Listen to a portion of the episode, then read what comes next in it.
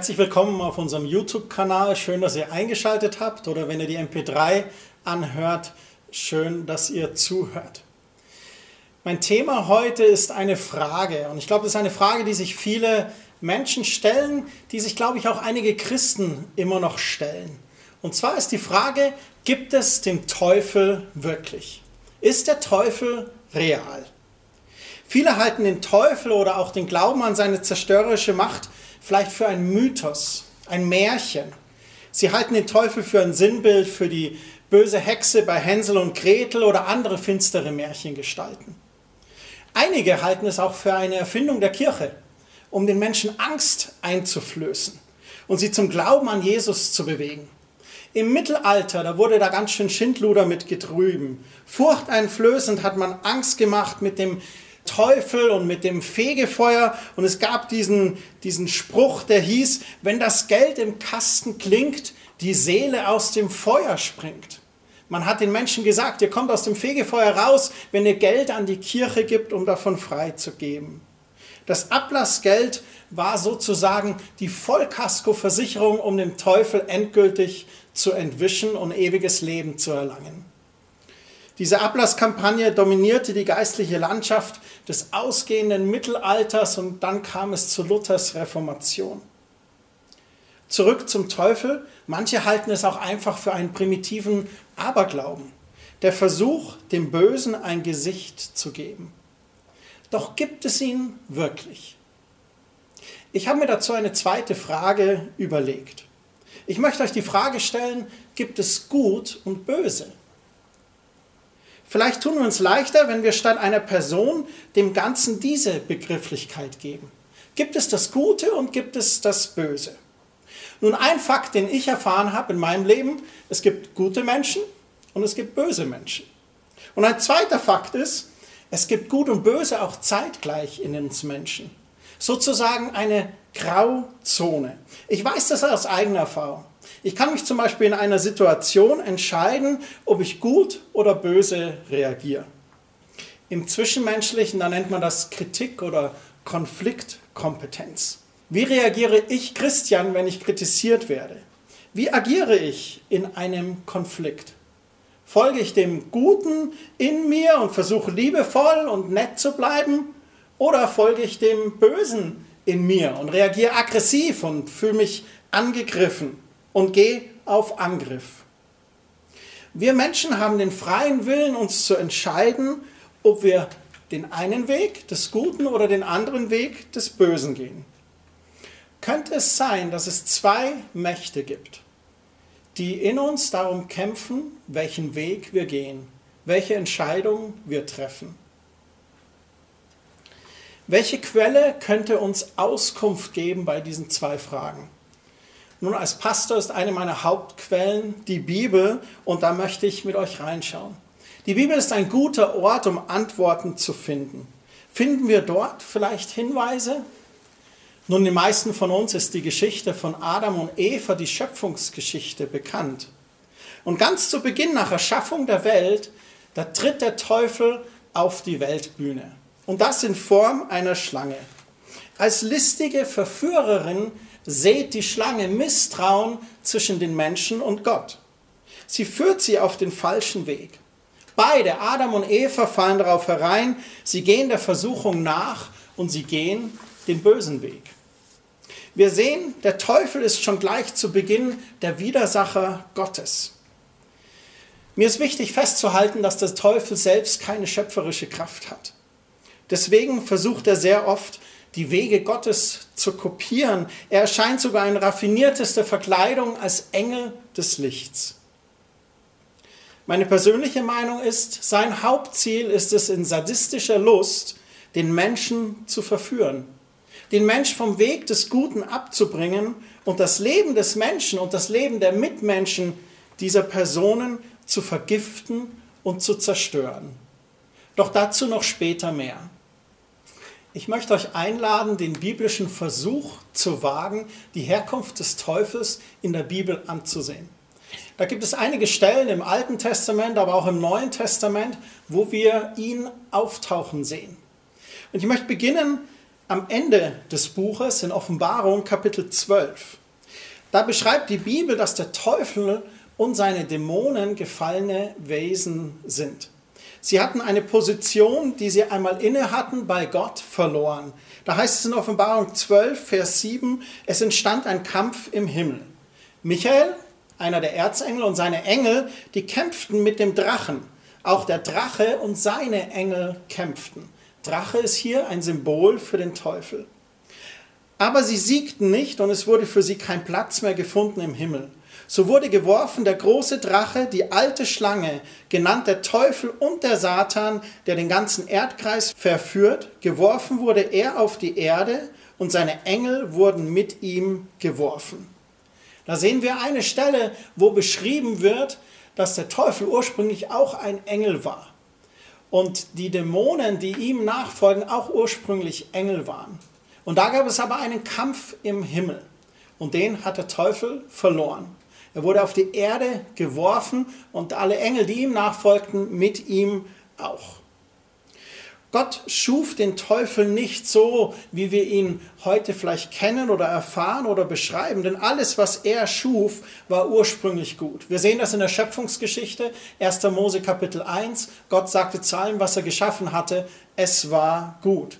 In Jakobus 1,17, da heißt es, dass jede gute Gabe und jedes vollkommene Geschenk vom Vater im Himmel ist, bei dem keine Veränderung ist. Gott ist grundsätzlich gut und er schafft nur Gutes. Und ich möchte jetzt in das Buch Hesekiel mit euch reinschauen, in Kapitel 28. Da beschreibt Hesekiel eine Person als wunderschön und dass sie im Reich Gottes etwas mit Musik zu tun hatte. Da heißt es in Hesekiel 28, Vers 12 zum Beispiel, Menschensohn, stimme ein Klagelied an über den König zu Tirus und sprich zu ihm. So spricht Gott der Herr, O du Siegel der Vollendung, voller Weisheit und vollkommener Schönheit. In Eden im Garten Gottes warst du. Und dann wird er jetzt beschrieben mit allerlei Edelsteinen, Sardes, Topas, Diamant, Chrysolit, Onyx, Jaspis, Saphir, Rubin, Smaragd, warst du bedeckt. Und aus Gold waren deine Einfassungen und Verzierungen an dir gearbeitet. Am Tage deiner Erschaffung wurden sie bereitet. Du bist im Lustgarten Gottes und mit allerlei Edelsteinen geschmückt. Und dann wird das nochmal wiederholt, all diese Edelsteine. Und am Tage, da du geschaffen wurdest, mussten da bereitet sein bei dir deine Pauken und Pfeifen. Hier wird eine Person beschrieben, ein König von Tyrus. Wunderbar geschmückt mit sämtlichen Edelsteinen und Gold. Und dann am Tag seiner Erschaffung wurde da noch gesagt, da waren Pauken und Pfeifen, da waren Musikinstrumente. Im Vers 14 heißt es weiter, du warst ein Gesalbter, ein schützender Cherub. Cherub ist ein Begriff für Engel. Ich habe dich gesetzt auf den heiligen Berg Gottes und du wandeltest mitten unter den feurigen Steinen. Du warst vollkommen in deinen Wegen von dem Tage deiner Erschaffung an, bis Missetat in dir gefunden wurde. Und da wird wieder beschrieben, in seiner Erschaffung war die Person gut, aber dann begann Missetat oder schlechte Taten Raum zu gewinnen in dieser Person. Durch deine vielen Handelsgeschäfte, heißt es in Vers 16 weiter, ist dein Inneres voll Frevel geworden und du hast gesündigt. Darum habe ich dich vom Berge Gottes verstoßen und dich, du schützender Cherub, aus der Mitte der feurigen Steine vertilgt. Ich glaube, dass hier die Sprache ist vom Teufel der als Engel Gottes geschaffen wurde, aber sich dann schlechten Wegen geöffnet hatte und selber schlecht wurde und deswegen von Gott rausgeworfen wurde. Wir sehen in Vers 17, was ein Grund ist, warum das war. Dein Herz hat sich erhoben ob deiner Schönheit, du hast deine Weisheit um deines Glanzens willen verderbt. So habe ich dich auf die Erde geworfen und dich vor den Königen zum Schauspiel gemacht. Ich glaube, wegen seiner außergewöhnlichen Schönheit wurde der Teufel wahrscheinlich vom Stolz erfüllt. Er wollte so sein wie Gott und in den Himmel hinaufsteigen. Das ist meine persönliche Interpretation dieser Bibelstellen. Ich sehe da eine Person beschrieben, ein Engel von Gott geschaffen, der sich gegen Gott aufgelehnt hatte und aus Gottes Reich hinausgestoßen wurde. Und Offenbarung haben wir gelesen, dass da ein Kampf war im Himmel und dass der Teufel, der Drache, rausgeworfen wurde auf die Erde mit seinen gefallenen Engeln, die wir als Dämonen bezeichnen. Dem Teufel wurde seine Autorität im Himmel genommen. In Jesaja 14, man kann dieses Kapitel für sich ein bisschen lesen und anschauen, da wird er nochmal beschrieben und da heißt es im Vers 11, deine Pracht und das Rauschen deiner Hafen ist auch ins Totenreich gefahren Maden werden dein Lager und Würmer deine Decke sein. Wie bist du vom Himmel herabgefallen, du Morgenstern? Wie bist du zu Boden geschmettert, der du die Völker niederstrecktest? Da wird von einer Person beschrieben, die die Völker niederstreckt, die die Völker niedermacht. Und die ist hinuntergeschmettert worden, aus dem Himmel gefallen. Und in Vers 13 lesen wir dann weiter, und doch hattest du dir in deinem Herzen vorgenommen, ich will zum Himmel emporsteigen und meinen Thron über die Sterne Gottes erhöhen und mich niederlassen auf dem Götterberg im äußersten Norden. Ich will über die in Wolken gehüllten Höhen emporsteigen, dem Allerhöchsten gleich sein. Ich glaube, der Teufel wollte Gott gleich sein. Er wollte rebellieren. Er wollte das Heft in die Hand nehmen. Und im Vers 15 heißt es dann, ja zum Totenreich fährst du hinab in die tiefste Grube. Das Interessante ist, diese Begebenheit, die hier in Ezekiel, in Offenbarung und in Jesaja beschrieben wird, von der spricht Jesus auch selber. Und ich möchte jetzt mit euch ins Neue Testament gehen. In Lukas 10, Vers 18, da berichtet selbst Jesus vom Fall des Teufels. Da heißt es, da sprach Jesus zu ihnen, ich sah den Satan wie einen Blitz vom Himmel fallen. Meine persönliche Überzeugung ist, dass diese Verse, die wir angeschaut haben, genau beschreiben, warum es den Teufel gibt. Dass er ursprünglich ein Engel war, der gut war, der sich aufgelehnt hat gegen Gott, der in einem Kampf bei Gott im Himmel verwickelt war und den verloren hat und auf die Erde geworfen wurde mit all seinen gefallenen Engeln, den Dämonen. Der Teufel selbst wird im Alten Testament selten erwähnt, aber im Neuen Testament circa 110 Mal und dort mit verschiedensten Namen. Diese schreckliche Person wird dort genannt als Teufel, Satan, Luzifer oder Belzebub. Das sind Namen, die wir kennen. Aber auch eben als Engel des Lichts oder als Schlange, listige Schlange oder als Drache, dieser fürchterliche, feuerspeiende Figur, als Fürst dieser Welt, als Gott dieser Welt oder als Widersacher, Verderber, Verführer, ein Ankläger, ein Menschenmörder, ein Lügner, ein Dieb und viele andere solcher Namen.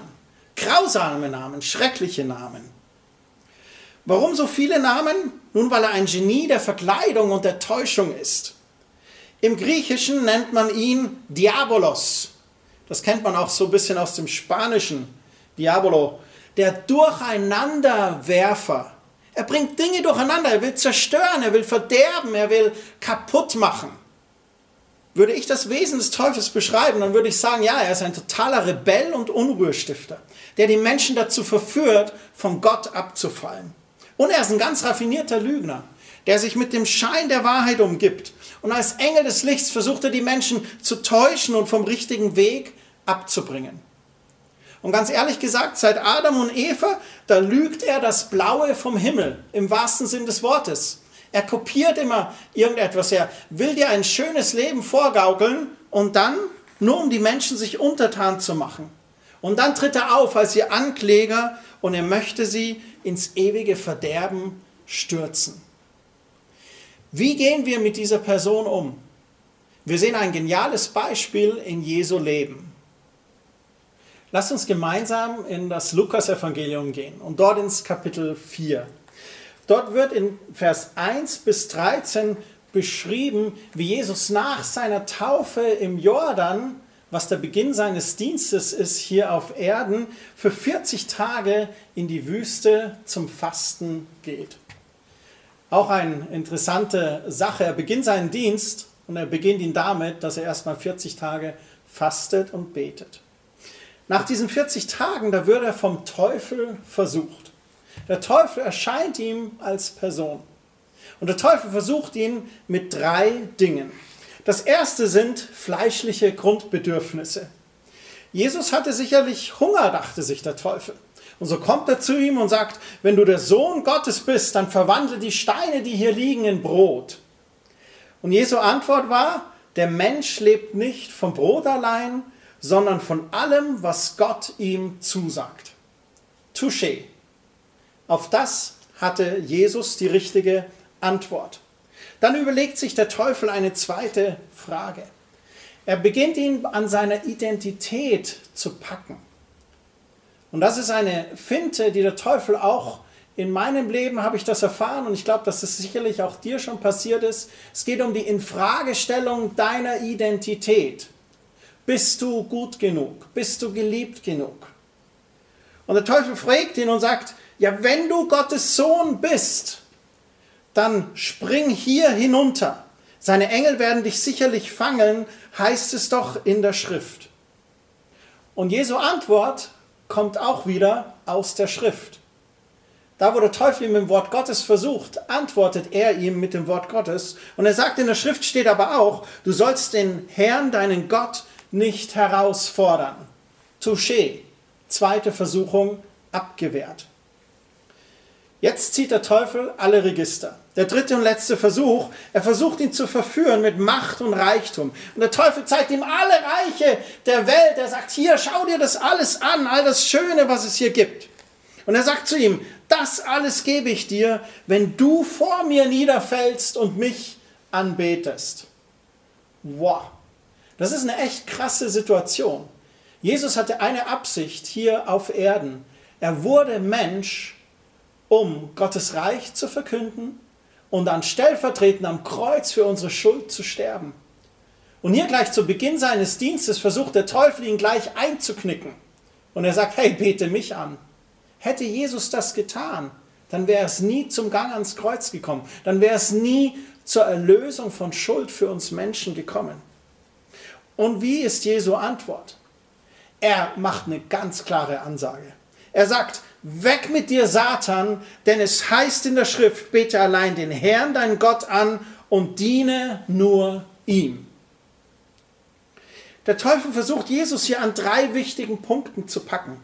Fleischliche Grundbedürfnisse, dann Infragestellung seiner Identität und dann Verführung mit Macht und Reichtum. Der Teufel fordert ihn sogar mit Gottes Wort heraus. Doch Jesus kontert sehr weise mit Gottes Wort. Das ist der erste Praxistipp heute für dich. Deswegen ist es so wichtig, Gottes Wort zu kennen und auch zu bekennen und richtig anzuwenden. Wir sehen, Jesus widersteht der Versuchung. Er widersteht allen drei Versuchungen. Er sagt Nein zum Weg des Bösen. Ich werde den Weg des Bösen nicht begehen. Und dann sehen wir ein wunderbares Ergebnis in Vers 11. Da ließ der Teufel von Jesus ab und die Engel Gottes kamen und sorgten für ihn. Das finde ich so wunderbar. Ich glaube, wenn wir lernen zu widerstehen, den bösen Weg zu gehen, dann erfahren wir Gottes Segen. Und ich habe es selbst erlebt in meinem Leben. Wir sehen an diesem Beispiel Jesu, dass es eine Entscheidung zu treffen gibt. Welchen Weg gehen wir? Wählen wir den Weg des Guten oder des Bösen? Welche Entscheidung triffst du? Das Wunderbare ist, Jesus kam auf diese Welt, um den Teufel zu besiegen und seine Werke zu vernichten. Wir sehen das. Jesus geht dann in den Dienst. Und der weitere Lebensweg von Jesus ist gekennzeichnet davon, dass er die finsteren Werke des Teufels aufdeckt und vernichtet. Ich meine, du liest in den Evangelien zig Krankenheilungen, zig Dämonenaustreibungen, sogar Totenauferstehungen die Aufdeckung von der Werksgerechtigkeit der Pharisäer und die Verkündigung des Zeitalters der Gnade. Und dann der Höhepunkt seines Wirkens. Er stirbt Wahrscheinlich freut sich der Teufel schon und denkt, ah, jetzt habe ich es doch geschafft. Doch dann am dritten Tag die Auferstehung von den Toten. Wir können in Kolosser 2, Vers 14 lesen, was das für uns bedeutet. Da steht, Gott hat den Schuldschein, der uns mit seinen Forderungen so schwer belastete, eingelöst und auf ewig vernichtet, indem er ihn ans Kreuz nagelte. Kein Mensch von uns ist ohne Fehler, kein Mensch von uns ist ohne Sünde. Aber dank sei Gott, Jesus hat diese Sünde für uns ans Kreuz getragen. Und das finde ich so wunderbar. Dieser Schuldschein, der gegen uns steht, mit seinen Forderungen, der wurde ans Kreuz genagelt. Die Nägel, die Jesus am Kreuz getragen hat, durch seine Hände, durch seine Füße, das Blut, das er vergossen hat, dieses Blut erlöst uns von aller Schuld und aller Scham. Und das Geniale in Vers 15 dann, auf diese Weise wurden die finsteren dämonischen Mächte entmachtet und in ihrer Ohnmacht bloßgestellt, als Christus über sie am Kreuz triumphierte. Jesus hat am Kreuz die finsteren dämonischen Mächte entmachtet. Und ich möchte noch eine Stelle vorlesen aus dem ersten Johannesbrief, Kapitel 3, Vers 7 und 8. Da schreibt Johannes, meine geliebten Kinder, das richtet sich an uns, lasst euch durch niemanden vom richtigen Weg abbringen. Das ist interessant, er beschreibt wieder, es geht um einen Weg, den wir gehen. Und es geht darum, den richtigen Weg zu gehen, den guten Weg zu gehen. Ihr dürft nur dem vertrauen, der wie Christus ein Leben führt, das Gott gefällt. Vers 8 heißt es, wer sich aber gegen Gott auflehnt, gehört dem Teufel. Denn der Teufel hat sich von Anfang an gegen Gott aufgelehnt. Wieder diese Beschreibung der Auflehnung des Teufels gegen Gott.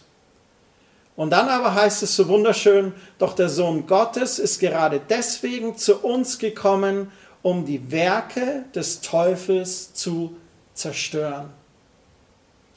Jesus hat uns gezeigt, wie wir den Teufel kontern können, indem wir Gottes Wege gehen, und wir dürfen die Entscheidung treffen, den Weg des Guten, den richtigen Weg zu gehen. Diese Woche gab es eine Pressemeldung, die mich zutiefst schockiert hat und auch traurig gemacht hat. Äh, es war auf verschiedenen Presseportalen. Ich habe hier einen Ausschnitt von T-Online, da heißt es Kinderporno-Netzwerk gesprengt, Missbrauch made in Germany. Da gelang es Ermittlern der Polizei, ein Netzwerk im Darknet zu beobachten und herauszufinden. Und das wurde längere Zeit beobachtet und es war möglich dann auch drei der Urheber oder Initiatoren dieses Netzwerks namentlich herauszufinden und zu verhaften. Und ähm, das Schockierende an dem Ganzen war, es war von Männern und es ging nur um den Missbrauch von Jungs.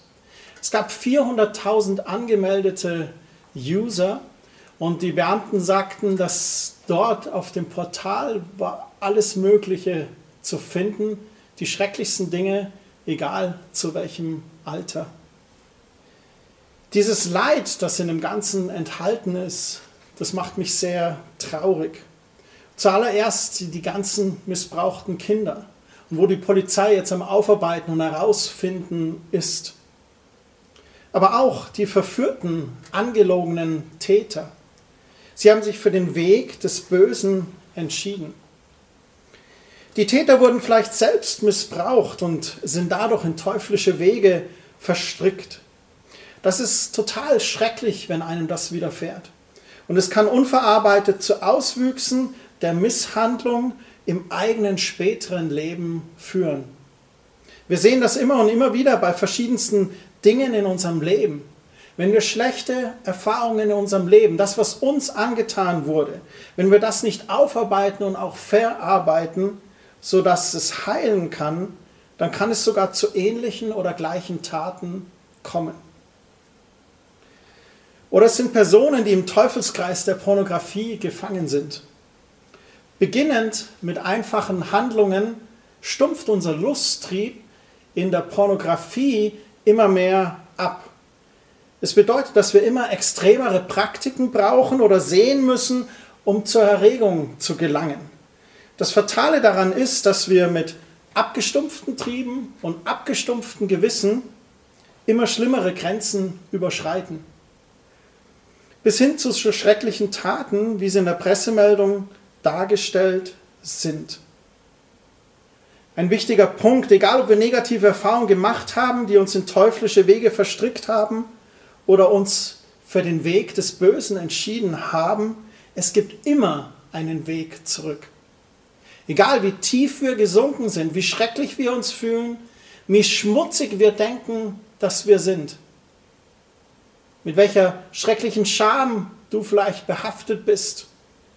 Es gibt immer einen Weg zurück. Wir können uns immer entscheiden, schlechte Erfahrungen zu verarbeiten und neue, gute Wege zu gehen. Wir können uns grundsätzlich entscheiden, falschen, bösen Wegen zu widerstehen, um gute, richtige Wege zu gehen. Diese Pressemeldung ist nur ein Beispiel davon, wozu Menschen fähig sind, wenn sie auf falschen, bösen Wegen gehen. Ich glaube, diese Personen haben sich verführen lassen vom Teufel, haben sich verführen lassen von sexuellen Praktiken und haben dann im Dunkeln, in Gemeinheimen schlimmste Dinge getan. Und unsere Gedanken und Gebete sind wirklich mit allen Kindern, die dort auch betroffen sind, aber auch mit Tätern, denen wir wünschen, dass sie frei werden von diesen sexuellen Süchten oder Zwängen. Im Anschluss an diese Predigt blenden wir ein paar Organisationen ein, die sehr aktiv sind in diesem Bereich.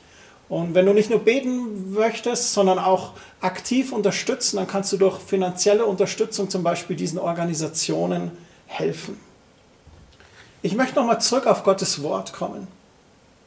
Da wird uns ganz deutlich gesagt, dass die Entscheidung bei uns liegt. Im Alten Testament gibt es die Stelle im 5. Mose Kapitel 30, Verse 19 und 20. Da heißt es, Himmel und Erde sind meine Zeugen, dass ich euch heute vor die Wahl gestellt habe zwischen Leben und Tod, zwischen Segen und Fluch. Und dann sagt er, wählt das Leben, damit ihr und eure Kinder nicht umkommt. Liebt den Herrn, euren Gott, und hört auf ihn. Haltet ihm die Treue. Dann werdet ihr am Leben bleiben und in dem Land wohnen, das der Herr euren Vorfahren Abraham, Isaak und Jakob versprochen hat. Hier spricht Gott. Wir haben die Wahl. Wir können entscheiden. Leben oder Tod. Segen oder Fluch. Gutes oder Böses. Dasselbe wird uns im Neuen Testament gesagt. Paulus schreibt im Brief an die Römer. Ein ganz kurzer Vers, Römer 6, Vers 23, aber so prägnant, so direkt, der einfach alles aussagt, was diese Predigt heute beinhaltet. Der Lohn, den die Sünde auszahlt, ist der Tod oder ist das Verderben. Gott aber schenkt uns in der Gemeinschaft mit Jesus Christus, unserem Herrn, ewiges Leben. Wenn wir der Sünde nachfolgen und den Weg des Bösen beschreiten, dann schaden wir uns selbst. Und oftmals, wenn es schlechte Wege sind, die andere Personen involvieren, dann schaden wir auch unseren Mitmenschen, unserem Umfeld oder wie in der Pressemeldung unschuldigen, minderjährigen Jungs. Ich habe zwei Bilder für euch. Da geht es um Gottes Gebote. Weil wir uns manchmal denken, ja, Gottes Wege oder Gottes Gebote, die schränken mich doch nur ein. Das ist ein Zaun und da darf ich nicht raus. Auf dem ersten Bild, da seht ihr einen jungen Mann, der sagt, ich hasse diesen einschränkenden Zaun und ich spring einfach rüber und dann kommt noch die Warnung, warte, das ist kein Zaun. Und jetzt zeige ich euch das zweite Bild. Es ist ein schützendes Geländer und man sieht, wie die eine Person in den Abgrund hinunterfällt. Gottes Gebote sind keine Einschränkungen in dem Sinn. Es sind eher Wegweiser für uns, ein schützender Zaun, ein schützendes Geländer, die uns helfen, ein Leben des Segens zu gehen. Es ist eine tagtägliche Entscheidung.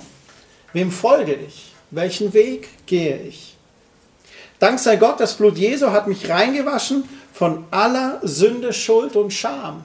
Da, wo ich den falschen Weg gegangen bin, da darf ich Gott um Vergebung bitten und mir wird vergeben. Immer wieder. Selbst als Christ, wo ich mich nicht mal als Sünder sehe sondern als vor Gott geheiligte und gereinigte Person.